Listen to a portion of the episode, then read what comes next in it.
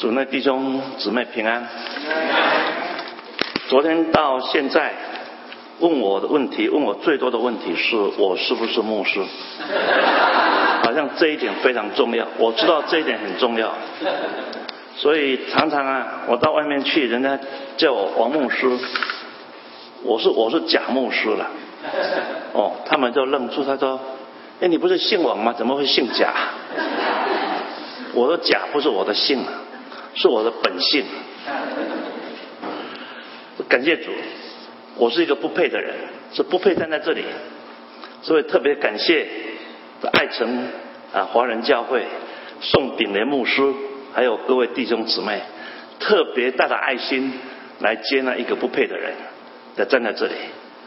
但是虽然我是一个大罪人，蒙神的恩典，蒙神的拯救。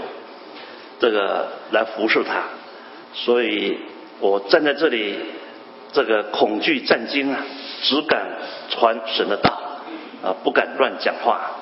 那么今天我跟各位一起来思想，从神所启示的话语当中，我们来学习三个合神心意的祷告。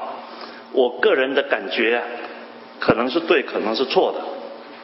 祷告是我们基督徒。最亏欠神的地方，在我们属灵的生命、属灵的操练上面，在 Columbus，Columbus 主要有两个华人教会，我希望你们不要搞错。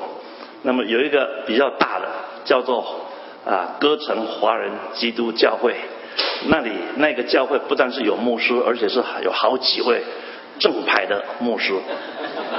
我那个教会叫做高台福音基督教会。正牌的牧师一个都没有，冒牌的倒是有。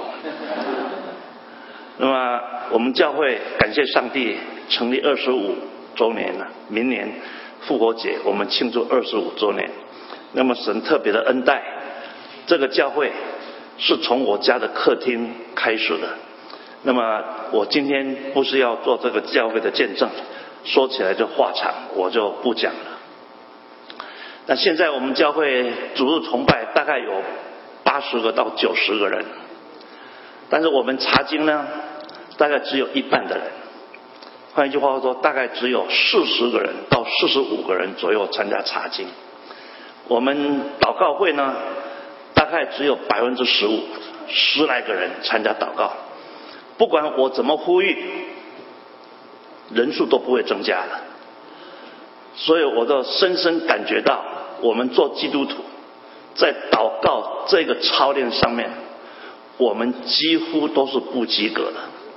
所以今天我特别从呃祷告上面，我呢用神的话，第一个责备我自己，勉励我自己，也同时用神的话来勉励所有爱主的弟兄和姊妹们。刚刚我们所读的经文，在约翰一书第一章，呃第五章第十十四节说。我们若照他的旨意求什么，照他的旨意求什么，他就听我们。这是我们向他所存坦然无惧的心呐。This is the conference we have in approaching God。当我们的接触，我们来接触上帝的时候，我们有一个信心。这个信心是什么？乃是当我们照他的旨意求的时候，他就听我们。这是上帝叫我们来向他祷告的时候要有的信心。为什么基督徒怕祷告？我的观察跟我跟弟兄姊妹啊交流的结论是什么？祷告有用吗？我祷告了老半天，上帝都不听。上帝不是耳聋啊，他怎么会不听呢？他听到，他只是不同意你的祷告而已，怎么叫做不听呢？难道他一定都要听你的？那你就是他的上帝喽？你是上帝的上帝，所以他要听你的，不是这个意思。那么为什么圣经也告诉我们，为什么我们祷告，上帝不听我们的祷告，就是不按照我们所求的去做？为什么？圣经给我们有几个原因呢？我们先要理解一下。第一个呢，是在雅各书第四章第二节到第三节，你要翻也可以，不翻的没有关系，我读给你们听啊。他说：“你们得不着，是因为你们不求，你根本就不祷告，上帝他当当然就不听你的祷告，你根本就不求嘛，这是第一个原因呐。所以你就懒得祷告，那么你懒得祷告，上帝也就懒得理你了。那么第二个原因是什么？你们求也得不着，是因为你们妄求。”什么叫做妄求呢？就是因为 with wrong motive，你的动机是错的。你恨王信人恨的要死，又不敢拿刀杀他，又不敢开枪打他，因为打了以后杀了他以后，美国警察来逮捕我，所以我不敢杀他，但我恨他要死。我还有一个方法，为他祷告，求上帝让他出去，这一次就在路上撞车死掉。那我就没责任了。You have a wrong motive，结果没有想到王先生平平安安又开车回来了。你说好失望，祷告有用吗？没有用。我求上帝让他出去撞车死掉，结果他平平安安回来，所以不祷告了。为什么上帝不听你的祷告？因为你祷告，你所求的是叫做棒球，with wrong motive。那么第三个，为什么上帝不听你的祷告？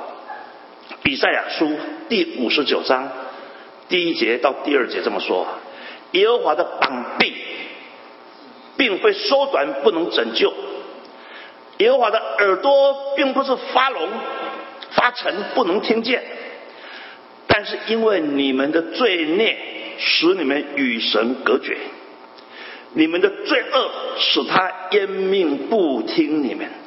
换句话说，我们得罪神，我们还自以为意，自以为了不起，自以为是凭良心做人。你的罪，我的罪，让我们与神隔绝，alienate us from God。所以你祷告，上帝不听，上帝听谁的祷告？上帝听艺人的祷告。那艺人祷告。是大有功效的，所以我们要理解到为什么我们祷告不听。第一个，我们不求，你不求，当然上帝都不听你祷告。第二个，祷告为什么上帝不听？是因为你妄求，你的动机根本就是错的。上帝啊，我实在是很懒得早上起床，我宁可都躺在床上，但是呢，我需要有薪水。你能不能把薪水寄到我家来啊？那第三个，为什么祷告不听？因为你的罪使你与神隔绝。上帝不是膀臂太短，伸不到你那里去；上帝不是老人家耳朵发沉，听不到你的声音。他说：“因为你的罪孽深重，我的罪孽深重，让你祷告打不到天庭，与神隔绝。上帝不听。”我们理解到这三样，你把这三样除掉，你看看你祷告上帝听不听？那么你跟我今天呢一起从神的话，我们一起来学习三个是按照神旨意所求的。你看看这样的祷告，上帝听还是不听？我们你有圣经的，一起来翻开诗篇一百三十九篇好吗？跟我一起来翻开诗篇一百三十九篇第二十三跟二十四节。诗篇一百三十九篇二十三跟二十四节，翻到了我们同声开口来读这样的一个祷告。诗篇一百三十九篇二十三到二十四节。我们同声开口来学习这样的一个祷告，神啊，求你监察我，知道我的心思，试炼我，知道我的意念，看在我里面有什么恶行没有，引导我走永生的道路。这是一个一篇呢非常动人的一个祷告。我对这一两节圣经啊，每次读这两节圣经，我的感触特别的深，不只是因为我的罪孽特别深重，我小的时候，小学、中学的时候住在家里，我母我父亲是传道人，我每天听我父亲在家里走来走去的时候，张开的眼睛，他就背这一节圣经，他在祷告，神啊，求你监察我。知道我的心思，思念我，知道我的意念，看在我里面有什么恶行没有，引导我走永生的道路。我可能啊，亲耳听到这一句祷告，听过一千次，我没有数了，因为数不清的次数。结果天天就看到我父亲在房子里走来走去。他就出声音在祷告，他用这两节的圣经，我在想，是他发明的还是写在圣经？我长大以后读圣经，哎，发觉原来秘诀是在这里，是在诗篇一百三十九篇二十三、二十四节。弟兄姊妹，我们想一下，假如我们诚心跟大卫一样的，跟我父亲一样的诚心这样子祷告。上帝听不听你这样祷告？听不听啊？听，他绝对听这个祷告，对不对？神啊，求你监察我，知道我的心思，试炼我知道我的意念，看在我里面有什么恶行没有。王先人觉得我是一个艺人，我们大部分的人不都觉得我们是艺人吗？因为用我的标准，只有我符合我的标准嘛。别人都不符合我的标准嘛，我妻子很差劲，你知道我为什么？因为她不符合我的标准。那只有我是，我是正牌的。现在是求上帝检查我的心，不是我王先人检查我自己的心呐。上帝用你的标准、你的圣洁的眼光来看我，看在我里面，王先人里面有什么恶行没有？求上帝赦免我的罪。上帝听不听这个祷告啊？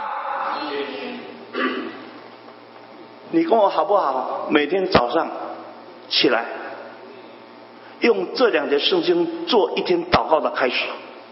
你说你蒙蒙福不蒙福啊？神啊，求你监察我，知道我的心思，试炼我知道我的意念。只有你知道，美国警察不知道，我的妻子不知道，只有你知道。你看我的心思，看我的意念，看在我里面有什么恶行没有？我的心思，我的意念是不是符合你的圣洁的标准？是不是符合你的旨意？不是，求上帝赦免我，洗净我一切的不义。你说你这一天会不会活在神的光中啊？会不会啊？这是一个我们必须要完全你们通通要学习的符合神旨的祷告，保证上帝一定听的，对不对？我们为什么怕祷告？因为我们私心太重，不按照神的旨意求，他不听。我刚刚都问你，问你问我啊，你这样子祷告，上帝听不听？你们都说会啊，他一定听啊。那一定听，我们就祷告啊！怎么会上帝不听祷告啊？因为神所教给我们的，叫我们去传的福音，圣经里头用很多形容词来形容这个福音呢。其中有一个叫做悔改赦罪的道，叫做我们的福音。在路加福音二十四章四十四、四十七节，耶稣升天以前告诉门徒。说啊，人要奉他的名传悔改赦罪的道，上帝的上帝的道，教给我们传的福音，乃是悔改赦罪的道。当我们不肯悔改的时候，你怎么会会得到赦罪的恩典呢？约翰一书第一章第九节告诉我们：我们若认自己的罪，神是信实的，是公义的。必要赦免我们的罪，洗净我们一切的不义。你要知道，上帝赦罪他有一个条件，乃是叫我们认罪，而且要认自己的罪。你要知道这个认罪，动词，英文动词，我昨天跟你讲过，中文是动词是没有实数，没有过去式、现在式、未来式的。因为呢动词是一个现在时，而且是一个命令，命令语句。你必须要承认你自己的罪。你认罪不认罪啊？认罪。你认谁的罪？认我妻子的罪。上帝啊，求你赦免我的妻子。上帝啊，求你赦免我的孩子的罪。我们都替别人认罪，就是不认自己的罪。上帝说：“你若认自己的罪，王姓人认你王姓人的罪。你不要认你妻子的罪，你不要认你儿子的罪，你就认王姓人的罪。”我们喜欢认罪，替别人认罪，爱心好大，就是不爱自己。神的话说：“你认自己的罪。”神从来没有叫你去替别人认罪。就认你自己的罪就够了。我们若认自己的罪，神是信实的，是公义的，他必赦免我们的罪，洗净我们一切的不义。弟兄姊妹们，你若真心诚意向上帝承认说：“上帝啊，我王先生是罪人，我的心思、我的意念、我的行为，过不到你圣灵节的标准。”求你赦免我的罪，洗净我一切的不义。上帝听不听这样的祷告？听，对不对？你不敢回答，因为要认自己的罪都不敢回答。上帝听，因为你是照他的旨意祷告，他绝对听。这是第一个，我们必须要学习，你跟我必须要学习的合神心意的祷告。那么第二个，我要从神的话来彼此劝勉。第二个祷告，我们应该学习是什么？我们一起来翻开旧约圣经箴言。刚刚你翻的诗篇呢，往后面一本书叫做箴言嘛。箴言三十章第七节到第九节，翻到我们一起来读。我觉得。这三节的经文啊，曾经震撼过我的心啊。在箴言第三十章第七节到第九节，翻到我们一起来读。真言第三十章第七节，我求你两件事，在我未死之前，不要不赐给我。求你使虚假和谎言远离我，使我也不贫穷也不富足，赐给我需用的饮食。恐怕我饱足不认你，说耶和华是谁呢？又恐怕我贫穷就偷窃，以致亵渎我神的名。这这是一个另外一个在圣经里头啊，曾经震撼过我心的一个祷告。我以前不懂得要这样祷告。我们所求的是什么？上帝啊，帮助我成功！上帝啊，我做生意帮助我赚大钱！上帝啊，我在工作，我要加薪，提工资要比别人高。结果上帝都不听。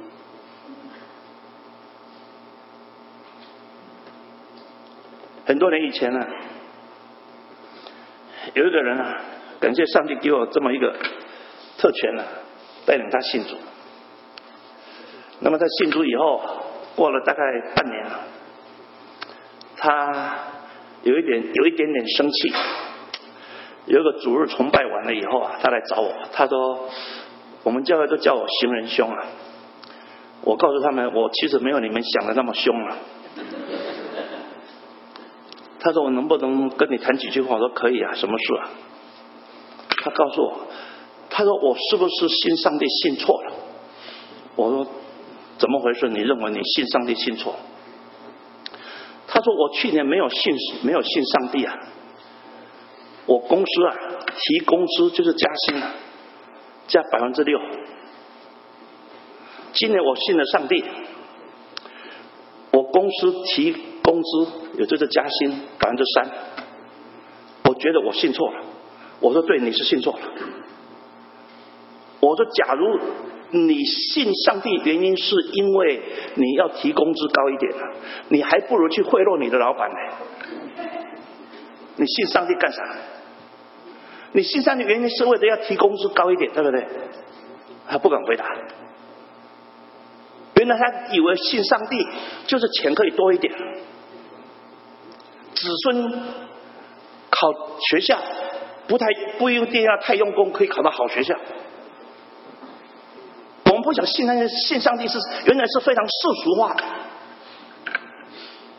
没有把上帝当做是神，没有把耶稣当做是你的主。原来你是把上帝当做是你的佣人，耶稣要听你指挥的，你是信错。我真的告诉他你是信错，他都愣在那里。为什么呢？我解释给他听。你是不是信错？他这里讲，神啊，我向你求两件事，而且我求这两件事，拜托你啊，在我没有死以前啊，你一定要赐给我两件什么大事啊？等你死了以后，在上帝试给你不行吗？不行啊，要在我死以前赐给我两件大事啊！这两件大事是什么？我以为他要祈求什么东西啊？啊！今年竞选总统，上帝啊，帮助我一定是当选，当美国总统。我们求都是求这些东西，世俗的东西啊。他求的是什么？他说第一件事，让虚假和谎言离开我。哦，这样的祷告，上帝啊，帮助我，求你去虚假和谎言离开我。我不要这些来捆绑我的心啊，来捆绑我的舌头啊，让我说的都是真话。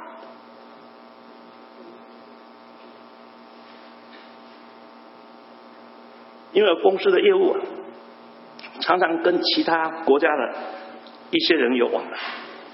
大概三个月以前啊，有没有国家就不要讲他国家了，就有一个人呢，来叫我出假证明。他说：“这个不伤害你，对我有帮助。”我就义正言辞告诉他：“我说虽然我是这个公司的职员，但是我要让你知道，我是我也是信耶稣的。其实我不需要加那一句，但是我就要加那一句，故意我我是基督徒。我讲的话，希望是我讲的话，只要是出我的口，从我的手写出来的字，都是真实的。”你叫我做一个假的证明，对你有帮助，对我没有损害，这个事情我绝对不做。他就生气了，你生气你就生气吧。上帝啊，我求两件事，求你让虚假和谎言离开我。我对上帝立个志愿，上帝帮助我。只要是从王先生口中讲出的话，没有一句是撒谎。但有些话我不便说，我就不说。只要我说出口的，一定是真实的。上帝，求你，在我没有死以前，不要等我死了以后才给我。我没有死以前，是虚假和谎言离开我。你这样的祷告，上帝听不听啊？你这样的祷告是不是合乎神旨意的祷告？接下来祷告，第一个祷告是虚假谎言离开我，我觉得值得我学习啊，值得我学习。第二个祷告，震撼我的心啊。第二个祷告是什么？使我不贫穷也不富足，是给我需用的饮食。你记得耶稣教导他门徒的祷告，其中有一句话。我们日用的饮食，今日赐给我，上帝啊，赐给我很多饮食，叫我吃到我的孙子都吃不完的饮食。说我儿子孙子不要工作，上帝听你这个祷告，耶稣教导我们，今日的饮食，今日赐给我，我日用的饮食，my daily bread，你今天赐给我。因为我可以天天仰望你嘛，啊！上帝是马拉给以色列人，上帝降多一点，我收一下，一个月我会天天躺在床上吃。上帝说，一天的量，你多收了，明天呢都生虫。你天天要依靠神，你叫我不贫穷，也不富足，是给我需用的饮食。为什么呢？你祷告叫我不贫穷，这个我能理解啊。我也很怕穷啊，你怕不怕穷啊？你怕穷啊？上帝啊，帮助我不要贫穷。啊，第二句话我都不太理解，也不富足。上帝啊，Don't make me rich。你敢这样祷告吗？你敢吗？回去祷告，跟你太太祷告，跟你丈夫祷告。上帝啊，不要叫我们富足。你敢这样祷告？哦，极大的信心，你知道吗？你叫我不要贫穷，谁都会祷告。半夜没睡醒，做梦你都祷告。上帝啊，叫我不要贫穷，Don't make me poor。你会祷告，上帝不要叫我富足。哎呦，什么样的祷告？原因是什么？他说：“恐怕我保足就不认你说耶和华是谁啊？我今天赚了大钱，世界首富。你说信耶稣，耶稣是谁啊？你还不如信我。你要多少钱啊？我钱多了，有报纸啊，大概是挖苦的吧？美国报纸曾经分析了一下，他说：假如 Bill Gates。”掉了一百块，一张一百块美元在地上，他不应该弯身去捡起来。为什么？因为他分析他一下，他每一秒钟赚的钱是几是几万美元。你弯一下身捡一百块，一秒钟你不合算。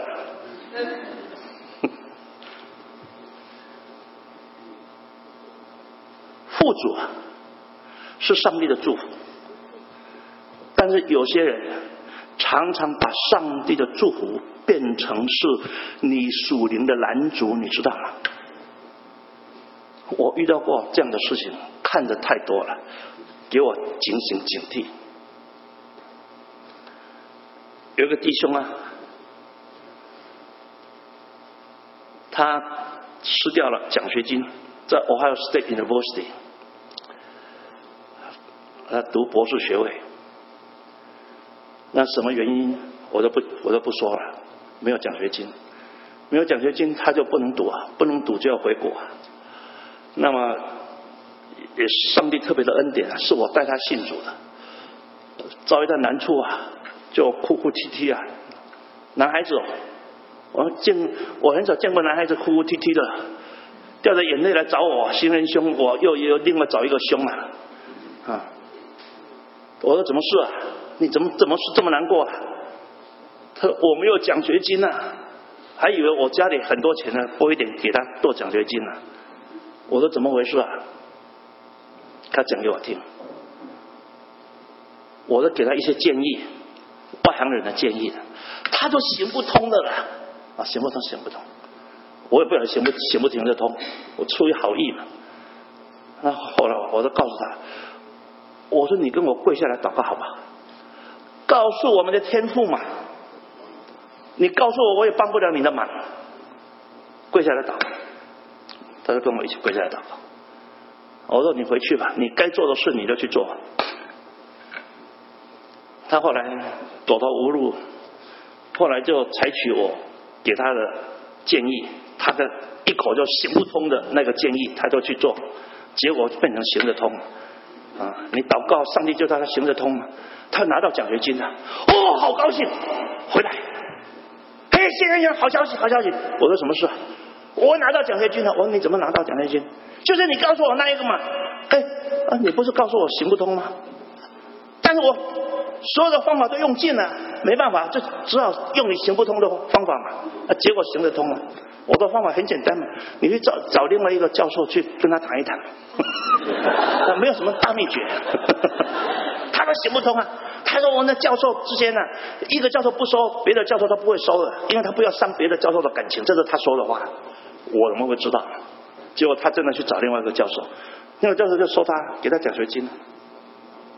这很到现在到此为止，在故事这样子结束的很好嘛。结果从那以后啊，教会聚会很少看他来。我都去探访他，哎，我说某弟兄啊，怎么回事啊？最近很少在教会看到你啊。他说是啊，你不知道，先生你不知道，你没有读过书的，你不知道。我拿奖学金啊，读书啊，忙得不得了，哪有时间去教会？啊，我说这样子，来来来，咱们一起祷告。他祷告什么？我。再一次，我们求上帝把你的奖学金拿掉，让你有机会、有时间去教会。哎，这个千万不要，千万不要这样祷告，吓死了！多少时候，我们把神的祝福当做是你服侍神、敬拜神的拦阻，你不懂得珍惜上帝的祝福。有一个弟兄啊。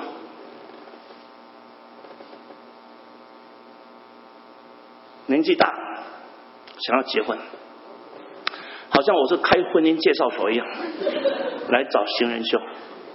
行人兄啊，我三十出头了，没有女朋友怎么办呢？我说我又不开婚姻介绍所，我的女儿也太小了吧？我的女儿都十岁都不到，你三十几岁，你找我干啥？你总可以替我祷告，哦，可以，天天祷告可以，就求上帝啊，上帝会替你为为你预备一个信主的爱主的弟呃姊妹啊，啊这个弟兄啊，我看他也很爱主啊，也常常在教会里头服侍啊。我说要探访啊，他就出来探访啊。我们教会每一个礼拜每一个月有一个礼拜六专门是探访的，我都鼓励大家出来探访。虽然我们八九十个人聚会，我鼓励大家出来探访。出来探访的只有二十五个，三分之一的人出来探访。那个弟兄也都出来探访，都出来服侍主啊。他就告诉我啊，我成立一个家，让这个家成为福音的据点啊。我说感谢主啊，跪下来祷告，跟跟上帝讲，我们弟兄需要一个姊妹，求神的安排，他建立一个家，他的家要成为一个福音的据点，求神祝福。祷告啊。告诉上帝啊，不止一次啊！哎，真的奇迹出现了，他真的找到一个姊妹哦，信主的，他们就结了婚喽，就住下来了，又买了房子，哇，为他高兴！我一直在等待他的家成为福音的据点，等到今天都没有看到，而且以前这个弟兄啊。都出来探访了，现在也看不到了。我问他：“我的弟兄啊，记不记得你跟上帝这样的励志啊？”他说：“行人兄啊，你没有结过婚，你不知道啊。反正我也没读过书，也没结过婚，我都不知道。哎呦，结婚呐，以前一个人呐，好打理啊，现在两个人呐，事情多了。哎，我说好啊，我们在祷告吧。”那你们两个分开吧，那你可以在服侍主哦，不要不要不要！弟兄姊妹们，你要富足吗？你真的能够把握住上帝给你的祝福吗？我们我看到的太常有人了，把上帝的祝福当成你属灵的拦阻，所以这个人求上帝给我两件事。在我死以前，一定要死有，叫虚假谎言离开我，叫我不贫穷，也不富足，因为当我富足的时候，你的祝福临到，我把这个祝福当做是属灵的男主，离开你，耶和华是谁啊？也不要叫我贫穷，免得我肚子饿，受不了。走过面包店，闻到那个香味，伸手偷一个面包吃一吃，羞辱主的名。你信耶稣的，你居然偷人家面包，羞辱主的名。这个人这样的祷告，他在意的是什么？在意的是神的荣耀、神的名的问题啊！你知道吗？多少时候我们在意的是我，我啊，我要更多钱呐，我要更多的祝福啊，我要更多世俗的祝福啊，上帝给我啊，上帝就是不给你，他知道他给了你就是害了你。这个人的祷告，他在意的神的国、神的义、神的荣耀、神的名，要紧的是这一件事情。我这一辈子，我要服侍他，我要荣耀他。弟兄姊妹，这个是一个震撼人心的祷告，你知道吗？你跟我要花一点功夫去学啊，我都学不到。第三个，我们要学的祷告是主耶稣的祷告。耶稣的祷告，当然我们要学。耶稣除了教导门徒的祷告，我们华人教会常常把它当做是，都叫它是主导文。我可能是鸡蛋里挑骨头了，其实那个不是主导文，不是耶稣的祷告文。圣经里面讲是耶稣教导门徒的祷告，不是耶稣的祷告，你知道吗？是教导门徒，他说：“你们祷告要这样祷告，我们在天上的父，等等等等。”不是耶稣的祷，他他不是这个是我的祷告，他我教你祷告，你祷告要这样祷告。所以我在教他是主教导门徒的祷告，那我是耶稣的门徒，我就要学这个祷告。但是耶稣真正是有主导文的，记载在约翰福音里头，讲到耶稣的祷告。其中有一句话，我们一起来翻开《约翰福音》十七章，《约翰福音》十七章，《约翰福音》十七章第二十节读到二十二节，这个是真正的主导文耶稣的祷告。《约翰福音》十七章二十节读到二十二节，我们一起来读。我不但为这些人祈求，也为那些因他们的话信我的人祈求，使他们多合而为一，正如你父在我里面，我在你里面，使他们也在我们里面，叫世人可以信你差了我来。你所赐给我的荣耀，我已经赐给他们，使他们合而为一，像我们合而为一。这是耶稣要上十字架，被为你跟我的罪定死在十字架上以前的一个向天父的祷告。他在意的是什么？是我的门徒，以及以后听我的门徒传福音信耶稣的人，一直到今天我们住在我还有的基督徒，包括在里面，叫他们在我里面合而为一。耶稣在意的是我的信徒合而为一。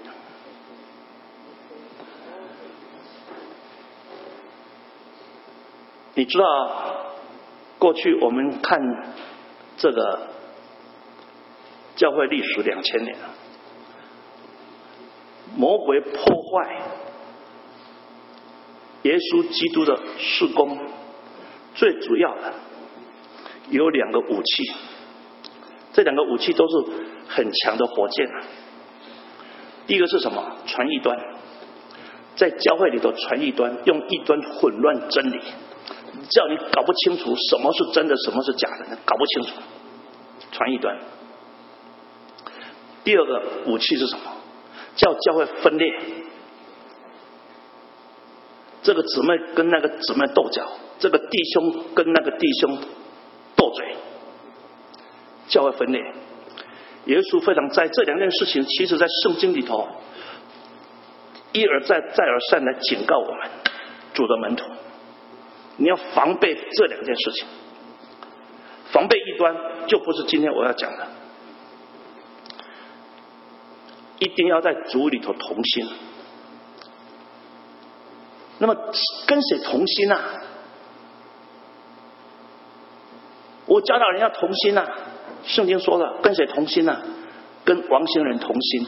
谁跟你王星人同心啊？你是谁啊？圣经教导我们，乃是要以耶稣基督的心为心，你以耶稣基督的心为心，我以耶稣基督的心为心，他以耶稣基督的心为心，我们会不会同心啊？你不同心都不可能，对不对？所以，我教导我的弟兄姊妹，也教导我自己，用一句很浅显的话教导，符合圣经的教导。我怎么说呢？我说啊，在教会里头，你有什么看法，有什么意见，你可以表达，但是不要坚持你的意见，只坚持圣经里头讲的真理，你就会同心了。为什么你不采纳我的意见？我说你多了不起，你名字叫耶稣吗？证件拿出来，driver license 给我看一下。为什么教会一定要采纳你的意见？那教会一百个人，一百个意见，到底采纳谁呢？你可以表达，我们尊重你的意见，听你的意见。你的意见不是真理，你知道吗？你跟我要知道这一点。你的意见跟我的意见都不是真理，听到了没有？可以表达。人家采纳另外一个人姓张的意见，不采纳姓王的意见。我的意见本来就不是真理嘛，那有什么了不起？为什么你不听我的话，我就发脾气，我就闹事？你成为魔鬼的工具，你知道吗？破坏神的家。但是神的真理，你一步都不能让。只要是圣经清楚讲的话。你一步都不能让，这是我一辈子在学的功课。我在高台福音基督教会有一个危机啊，我自己知道啊，所以同工会他们都一定要我参加，所以我从来不缺席。但是同工会我从来不发言，你知道为什么吗？这个我在高台不讲，我在教会我不告诉他们为什么，他们以为我不会讲话，我从来不发言。因为我这我一发言，别人都不敢讲意见，所以这个同会很容易开嘛，五分钟就开完了，都是王星人这件事情，王兴仁这样裁决，那一件事王兴仁这样裁决，你开同会干什么？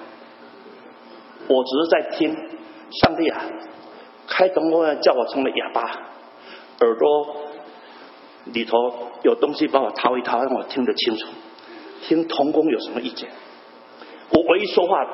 只要他们的建议是委婉说，哎，我说等一下，你没读圣经啊？哦，他们就愣住了。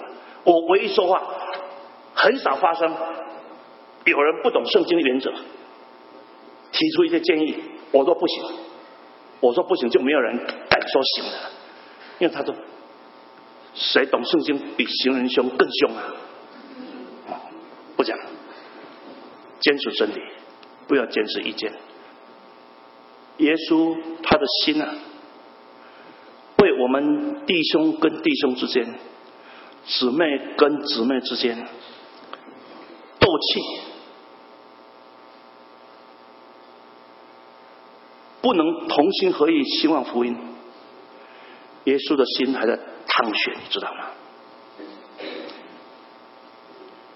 我有一件事情我要讲清楚，我我不是针对任何人讲的。我不理解你们教会有任何弟兄姊妹有什么问题。你假如今天你受到责备，是圣灵责备你，不是我。我完我不讲假话，上帝知道。我不晓得你们当中有有没有任何问题，我完全不知道。所以我不是针对任何人讲这个话，我是针对真理讲这个话。所以呢，以弗所书第四章，我读给你们听，第一节跟第三节。我为主被囚的这个保罗啊，为了楚音的缘故，不是因为去偷人家东西啊，上了手铐，上了脚镣，关在监狱里。假如我王先人啊，为了耶稣基督的福音大发热心，结果被关在监狱里啊，我想啊，我可能就居上 depress。不管了，你不要来跟我讲教育的事。使徒保罗啊。不是偷人的东西啊！他上了手铐，上了脚镣，被关在监狱里。他心里所想的不是我的手考脚镣，所想的是主的教会。所以他这里写：我为主被囚的，还劝你们啊！你既然蒙召，你行事为人，要当与蒙召的恩相称。怎么个相称法呢？他这里就告诉我们：他说你要谦卑，谦卑，不要以为你了了不起，你没有你想的那么了不起。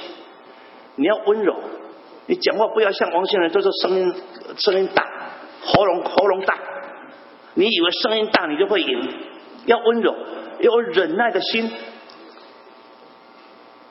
不要性情急躁、暴躁，还要用爱心互相宽容，主要是为了爱他，还用和平彼此联络。主要是维持教会里头，在主里头的平安呢，要竭力保守圣灵所示合而为的心。这主的教导，你跟我都要学。说这是三个，今天呢，是我读经的心得分享，我要学的功课分享，我们一起来学吧。就是这三个祷告，第一个祷告。求赦罪的祷告，神啊，求你检查我，知道我的心思，试炼我，知道我的意念，看在我里面，我王行人里面有什么恶行没有？有什么东西啊不符合你的圣洁的标准的？求你赦免我。我们应该天天这样祷告。第二个祷告。两件事，上帝，我向你求，求你在我死以前，不要不是有。第一个叫虚假和谎言离开我，与我隔绝，没有关系。求上帝帮助我，正如我求上帝帮助我一样。只要是从王先人的手里出来的，手里写的，口里所说的话，没有一句是假话，没有一件事是假的。有些话我可以不说，因为说了不会造就人。但是只要我说出口的，一定是真实的话。而且不要叫我贫穷，也不要叫我富足，免得你是给我太多钱了，我心高气傲。你看王先生还是有两把刷子吧，我钱还是很多的。你叫我信耶稣，耶和华是谁啊？不要叫我贫穷。免得我肚子饿，偷人的东西吃，羞辱你的命啊！第三个祷告，耶稣基督的祷告。耶稣心里非常恳切，信我的人要在我里面合而为一。每一个人都以耶稣基督的心为心，在教会里头，你要知道，你发表的意见不是真理。王先人意见我讲过一千次，我告诉我自己一千次，我告诉弟兄姊妹，王先人的意见看法不是真理，你不必要听。所以有人说这是王先人说的，我们不采纳。我说感谢主，因为这个教会的主不是王先人。有一次我的孩子啊，不晓得为什么他跟我讲。You're the head of High Point Church, right? I said, no. But I, I thought you are. I said, you're wrong. Then who's the head? I said, you know the answer. What? Jesus Christ. Oh, yeah. 多少时候我们忘了，你知道吗？有人问我，就跟你们一样，你是高台福音基督教会的牧师吗？我说我不是。哎，哎人家都跟我讲你是，我说我不是，他们跟你讲错了。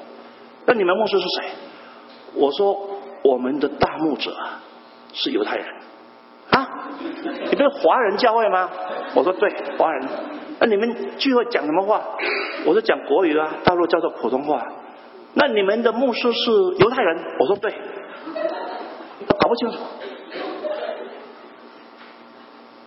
他住哪里啊？我说他不在，他现在不在。啊，他不在，犹太人当年牧师还不在，我说不在，他去哪里啊？我说他去很远的地方啊，已经好久了。我们等他回来。你听懂吗？他是我们的牧者。你们牧者是谁？希望也是犹太人。那这个教会就复兴了，对不对？一起低头祷告，天父，谢谢你，你的话语每一句都带着权柄。我们没有办法做一个基督徒而不查经、不听你的话。求神今天借着你在这里所传讲的话，是主的信息，是根据圣经讲的，来造就讲的人，造就听的人，好叫我们一起尊主为大，学习这样的三个祷告，这个教会就兴旺，我们属灵的生命就大大的复兴。求神在我们当中做主，但愿我们的牧长耶稣基督统管这个教会，也同管。普天下所有信奉主耶稣之名的教会，通通把荣耀归给我们的神。这样祷告，奉主耶稣基督的名，阿门。